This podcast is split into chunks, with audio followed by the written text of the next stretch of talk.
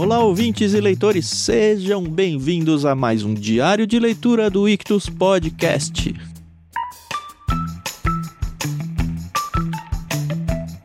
Claro que você já sabe que estamos lendo os Irmãos Karamazov desde sempre, né?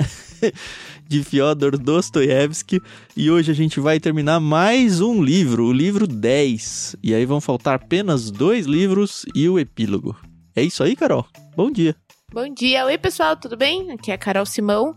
E assim, não necessariamente por faltarem dois livros é que a, a leitura vai ser mais curta, é que a gente tá acabando. Poxa, 12 livros mais o epílogo é coisa pra caramba, né? Mas tá bom, tá legal. Mas é um livro que acho que vou ficar com saudade, viu, Carol? De verdade. Sim, sim. Aí a gente começa outro. Teve uma galera que perguntou pra gente nas nossas redes sociais que edição a gente tá usando aqui, qual edição a gente acha melhor e tal. E assim, pessoal, a gente está usando a edição que a gente enviou, né, para os nossos associados no Plano Peixe Grande, que é uma edição da Martin Claret.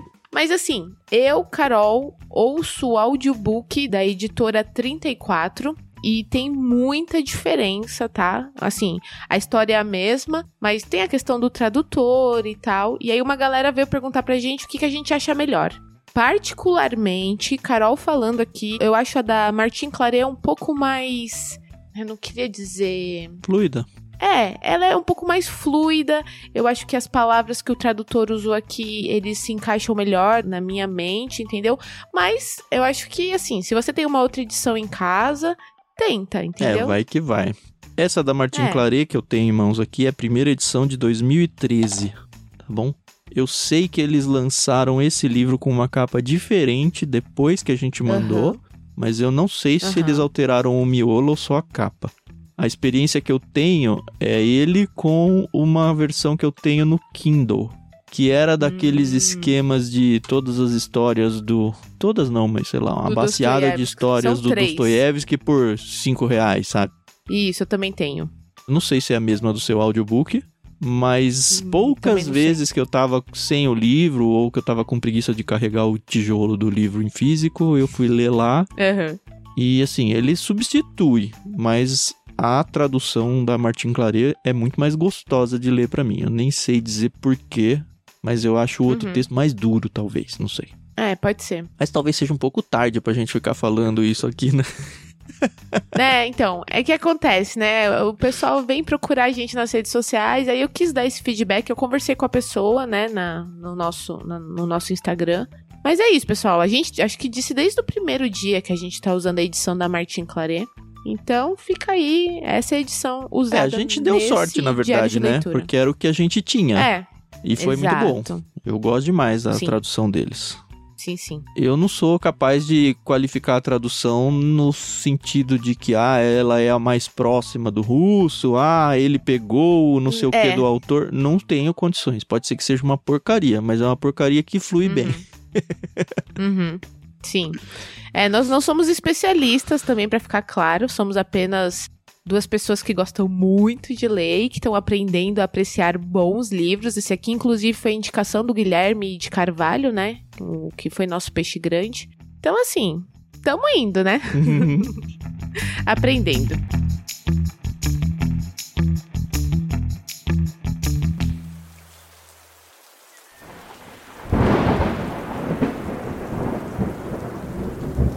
Hoje são dois capítulos, né, Carol?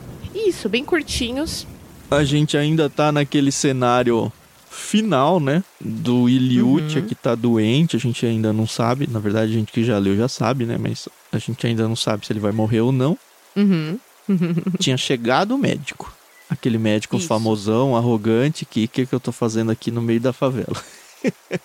é, pois é. E é interessante que esse primeiro capítulo que nós lemos hoje, né? Que é o capítulo 6, é o jovem precoce de Liutia não tem nada, né? Ele vai apresentar o Aliotia conversando com Colia. Uhum. E que conversa legal, né? Eu achei muito interessante. Porque o Colia, apesar de ser um menino e não ter tanta vivência, né? Que querendo ou não, tem coisas que a gente só aprende com o passar dos anos. Uhum. Né? Me lembrou muito aquele capítulo do, do Aliotia conversando com o Ivan. Ah, não na profundidade e tudo, né? Porque assim, a conversa com o Aham. Ivan foi muito mais profunda.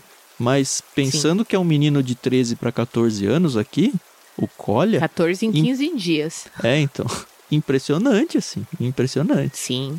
Eu acho muito legal, é, assim, eu acho legal quando uma criança ela consegue se desenvolver assim de uma forma natural, mas eu fico muito triste por ela, porque tem muitas dessas crianças que acabam perdendo uma parte da infância, né? Uhum. Obviamente que a gente vê aqui que o Colha, ele é travesso na hora que tem que ser travesso, ele é mais sério na hora que tem que ser mais sério, e acho isso legal, né? E ele começa a conversar aqui com o Aliotia, e ele tem uma grande admiração por ele, né? Achei muito interessante porque ele fala: Ó, eu sempre gostei de você, eu sempre te levei assim, em autoestima tal.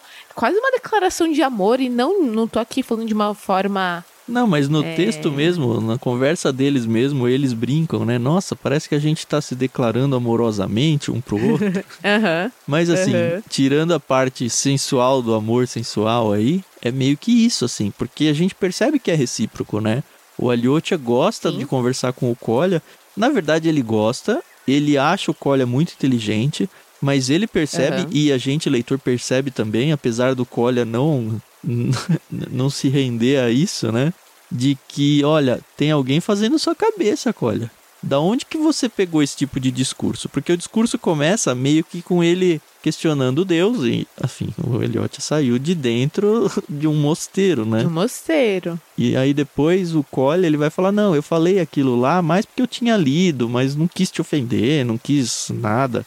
As conversas dele começam, né, por essa questão de Deus e tudo, Aham. e passam por várias coisas, assim, até meio que tangencia aí o, o assunto política. É bem legal, assim, é uma conversa de dois adultos de verdade. E a gente não pode esquecer que Sim. o Aliotti, ele não é velho, né? Ele tem Não, ele tá na 18 casa para dos 20, 20. ali, alguma coisa assim, né? Isso.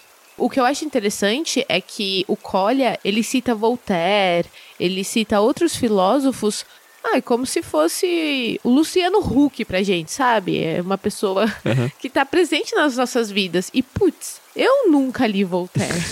Mas lembra que o pai do Colha tinha uma biblioteca que o menino tinha herdado, né? E aí ele Sim. até menciona que ficava lendo. Mas uma coisa que eu percebi nessa conversa entre os dois é que o Colha ele cita muitas coisas, mas ele diz que ele entende, mas ele não entende, assim. É meio papagaio de Uhum. pirata, assim. é, Ctrl C, Ctrl V, né? É, então, como muita gente hoje na internet faz, se posiciona ou se coloca como um grande sábio e tudo mais, e aí você dá uma cafucada lá, não sai nada. Exato.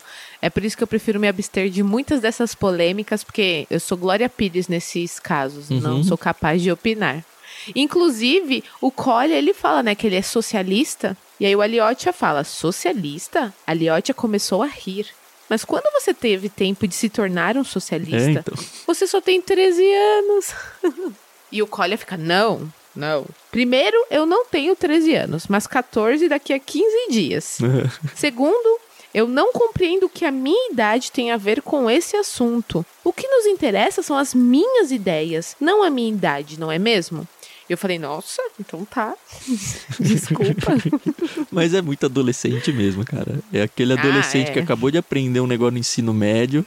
E eu falo isso porque eu fui esse adolescente, tá? Eu chegava em casa, pai, mãe, você sabia que livro, aquela.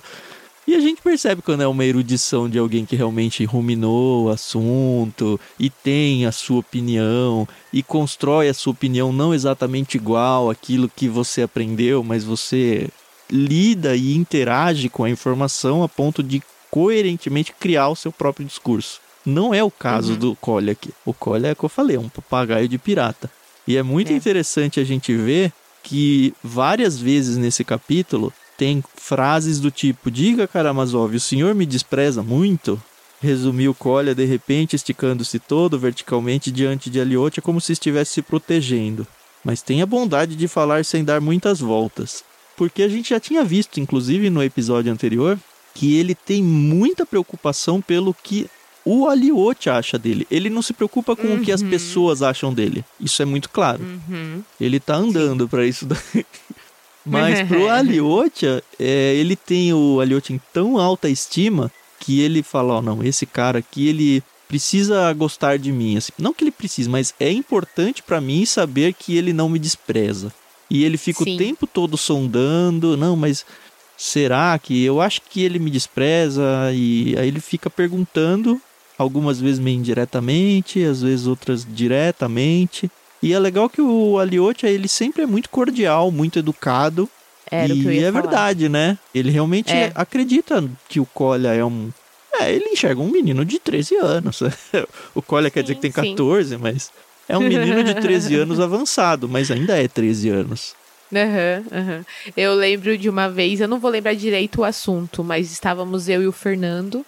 E aí chegou um, um rapaz e começou a falar um monte de bobagens. Eu não lembro bem o contexto.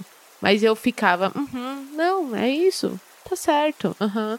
Porque, primeiro, eu não, não tinha ideia do que ele estava falando. Segundo, ele queria falar, então eu falei, eu vou ser a pessoa que vai ouvir. E aí eu lembro que o Fernando me puxou assim de lado e falou: Você é muito paciente. Se fosse eu, já tinha dado um sai pra lá, dá licença que eu tenho mais o que fazer. Falei, ah, não, mas às vezes a pessoa ela só precisa falar. Ela nem sabe o que ela quer falar, mas deixa eu ser essa pessoa que vai ouvir, né?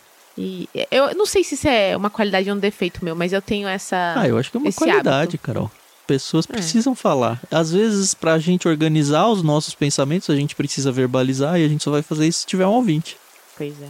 Nem que seja nós mesmos, né? Aham. Uhum. Ah, e o capítulo, assim, ele não avança na história. É essa conversa o tempo todo entre os dois, essa troca de, uhum. de afagos, de carinhos, de respeito, de, de tudo, né? Entre os dois. Porque, na verdade, Sim. eles ah. estão aguardando a resposta do médico lá do médico, né? E assim, o que eu vou pontuar é o seguinte: o Colha, ele não gosta da medicina. Desde o primeiro momento, ele fala que o médico é um charlatão. E aí ele traz uma informação, eu não sei se ela tem tanta relevância, mas ele fala que esse médico vai enganar a família. E aí o Elliot fica assim: como assim vai nos enganar? E aí ele fala até da questão da irmã, que quando ele estava saindo, a irmã do menino chega, puxa ele e fala no ouvido dele, né? ó, oh, você demorou muito para vir aqui, que não sei o quê, papapi, papapá. E aí ele fala, é, se eu tivesse vindo antes, será que o menino tinha ficado bom, sei lá? E, e sim, o que eu quis só pontuar é que ele não, não, não acredita na medicina. Uhum. O Colha meio que gostou da irmã do Ilyutia, né? E vice-versa, né? Bonitinho eles lá. E o Ilyutia deu uma corda, né? É. Não, volta aqui. Mas a gente percebe também, eu não lembro se foi só no próximo capítulo, eu acho que nesse também, que o Cole ele tá bem triste por ele não ter vindo antes, né? Tá arrependido. É. Mas já passou o tempo, né? Paciência, né? Ele teve a oportunidade, mas o orgulho. E, gente, o orgulho realmente é uma coisa. Difícil, né? Muito difícil. Ah, é interessante também dizer que o Collier fala que o Aliotti é meio místico, né? Porque veio de um mosteiro. Ele nem sabe explicar, né? É, o Aliotti só se diverte com isso, né? É. Ele nem dá muita trela do tipo se preocupar e é. tal. Ele se diverte. Que é o que eu faria com um menino de 13 anos, meu. Isso aí, isso aí.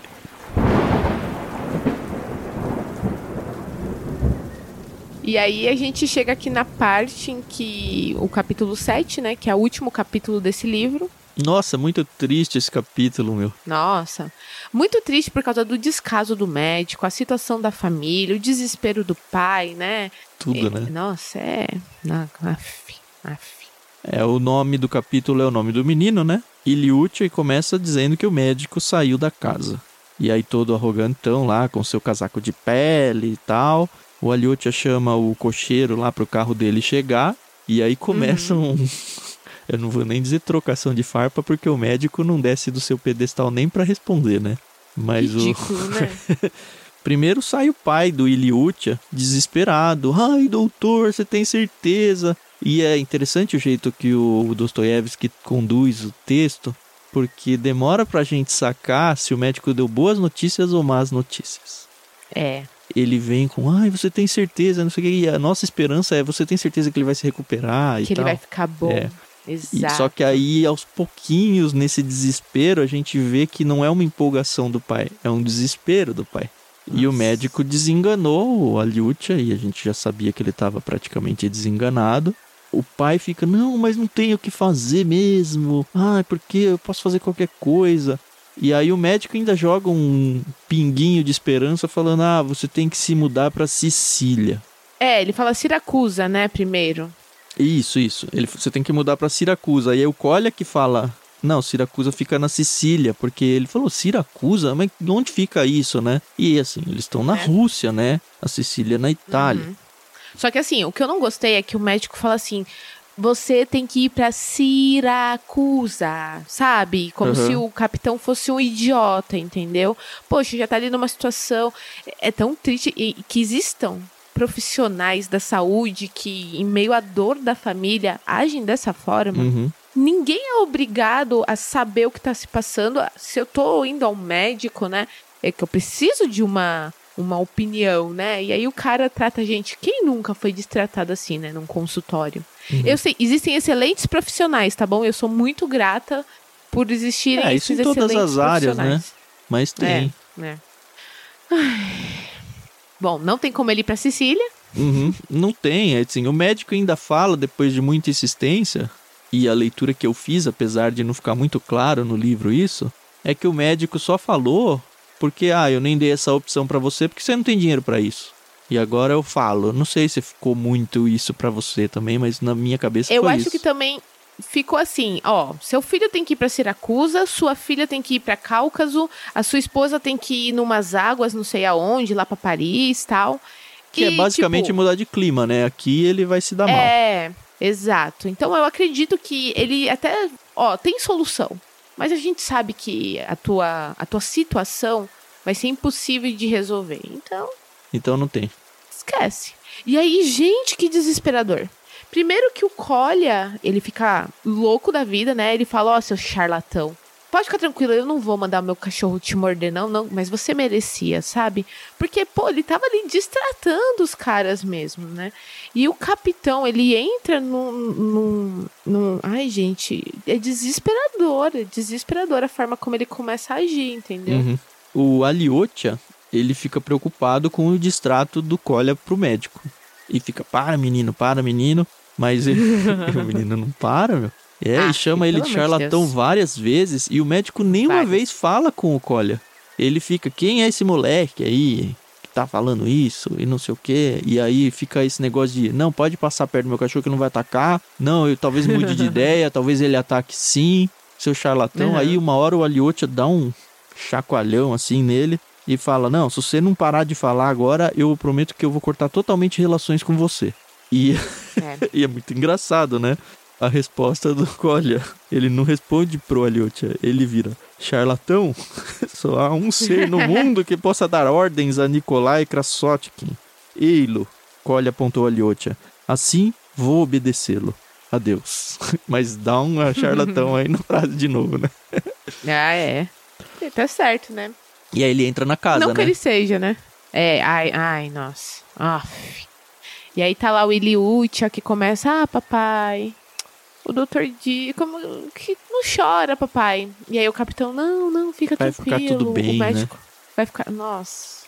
E o menino fala, né? Eu já sei, eu ouvi o que o médico falou, eu sei que eu não tenho É. mais tempo. Aí eles se abraçam, né? O pai Aham. e o Colha, né? Que entrou, fica um abraço triplo lá. Nossa, foi tenso essa hora, meu. E aí o Foi. menino começa a falar: Ai, pai, depois que eu for, me visita no cemitério, me enterra perto da pedra, na nossa pedra lá. Você, por Nossa. favor, pode pegar um outro menino no meu lugar. E você lembra dessa pedra? Eu não lembro dessa pedra, não. Que foi quando o pai levou o menino. E aí o menino viu a situação e falou assim: Não, eu vou crescer, eu vou estudar, eu vou dar uma vida digna pro meu pai e eu vou matar o Karamazov. Ah, foi nessa pedra, né? Verdade. Foi. E aí o menino fala, né, arranja outro filho, né, pra se criar. E aí o pai fica, como é que eu vou arranjar outro filho, um outro menino, no caso? Não, para. Ai, gente, que horror. Eu fiquei, fiquei assim muito triste, muito triste. E aí, enfim, o Colha vai embora, né? Fala que vai voltar à Aham. noite. O Aliotia chama a atenção dele e fala: "Ó, volta mesmo, hein? Não, não, é que eu não avisei minha mãe que eu ia sair, eu preciso voltar, ela deve estar preocupada, mas eu vou voltar. Que obediente. Uhum. E eu não sei, eu espero realmente que esse núcleo volte para um fechamento e não acabe aqui. Porque agora a gente vai mudar de livro, vai focar no Ivan. E a gente sabe que quando ele muda de núcleo, ele esquece totalmente os outros, né? Eu não sei, espero que dê um fechamento aqui. É, eu acho que já era. Tá, ia ser legal um milagre salvando a vida do menino aqui. E se a gente é. for pensar, Carol, esse menino é. foi o cara que esfaqueou o Colha e mordeu o Aliotia. E os dois estão lá agora sofrendo com a perda do menino aí, né? Eu abri esse episódio falando que a gente sabe que ele vai morrer, mas de fato a gente não sabe, né, se ele vai morrer ou não. A gente suspeita que é. já era. Tem que acontecer de fato um milagre aqui para mudar a situação dele. Tem uma citação bem bonita de um dos salmos que eu gosto muito aqui. Se eu uhum. me esquecer de ti, Jerusalém, que me colhe a língua. Isso aqui é uma citação do Salmo 137. Tem uma sequência, se eu não me engano, são 12 salmos, que são lamentos por Jerusalém do povo quando ele estava no cativeiro. Hum. E esse é um deles. São salmos muito tristes, todos eles, saudades de casa e tal. Esse salmo aqui especificamente é, é as pessoas do cativeiro lá, os babilônios, né? Tentando animar os judeus e tudo. E eles falam: como que eu posso estar animado se eu não estou na minha casa, sabe? É impossível é. estar animado. Se eu me esquecer de ti, Jerusalém, é uma meio que uma promessa. Eu não posso esquecer de você, porque sempre vai ser a minha dor não estar lá. Então casou assim maravilhosamente com esse, com esse capítulo. Tem até uma música muito bonita que fala, né? Jerusalém, Jerusalém. Nananana, nananana.